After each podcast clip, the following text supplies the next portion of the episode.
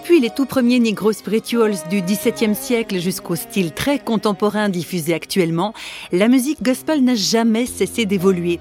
Mais réflexion faite, on peut se demander si le succès que connaît toujours cette musique s'explique uniquement par son évolution constante. Pourquoi donc un tel engouement, encore et toujours, autant du côté des choristes que du public?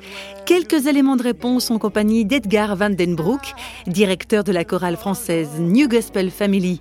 Voici d'après lui ce que recherchent les gens qui viennent écouter les concerts de gospel.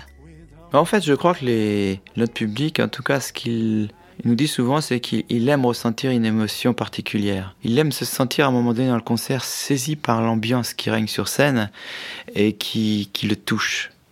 Et euh, je crois que c'est cette émotion forte qu'il ne comprend pas, qu'il ne sait pas d'où ça vient. Et, et c'est ça qui je pense qu'il recherche. Bon, bien sûr, il y a les rythmes, euh, il y a Rapidez, ce chant qu'on nous réclame à chaque fois, quoi qu'il arrive, on est obligé de le chanter.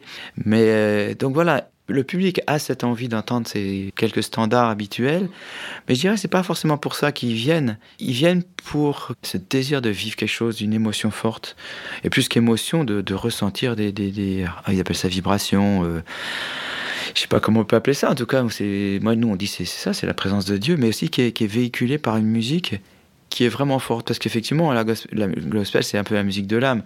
C'est vrai qu'il va chercher c'est quasiment la soul c'est ça, ça, va chercher au fond de nos tripes tout simplement. Quand on dit à Dieu qu'on l'aime euh, avec la puissance de ses voix et de la musique on peut pas le faire à moitié. Donc forcément les gens bah, ils sont touchés par ça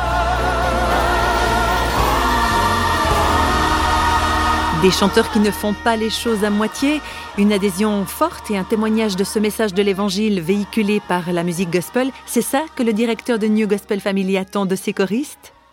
Ce qui est important pour moi, c'est que ce que transmet la chorale soit vrai, parce que quand c'est vrai, c'est là où ça touche et il se passe quelque chose. Et quand sur scène, on, on rayonne la joie, la paix, l'amour, et qu'on transmet, ne serait-ce que dans le regard, cette dimension, bah, ça change déjà tout. C'est ça pour moi le meilleur témoignage.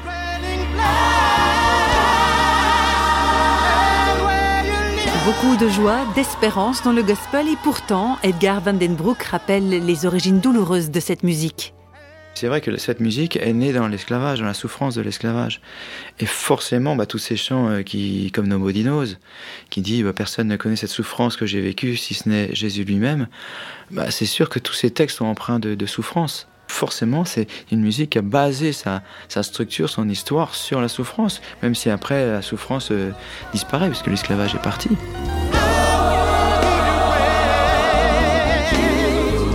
Je me rappellerai toujours un, une personne qui est venue à la fin d'un concert me dire qu'elle avait vécu un, décès, donc le deuil dans, sa famille, euh, je crois 15 jours avant, et en fait qu'elle ressortait du concert, mais complètement euh, changée par rapport à la situation.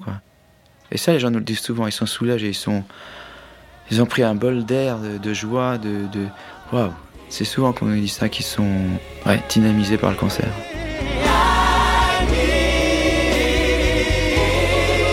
Et oui, il y en a des émotions dans le gospel, une musique qui vibre, qui vit, qui respire, à l'image de celui qui l'a inspiré, le Christ. On dirait bien que c'est ça le gospel.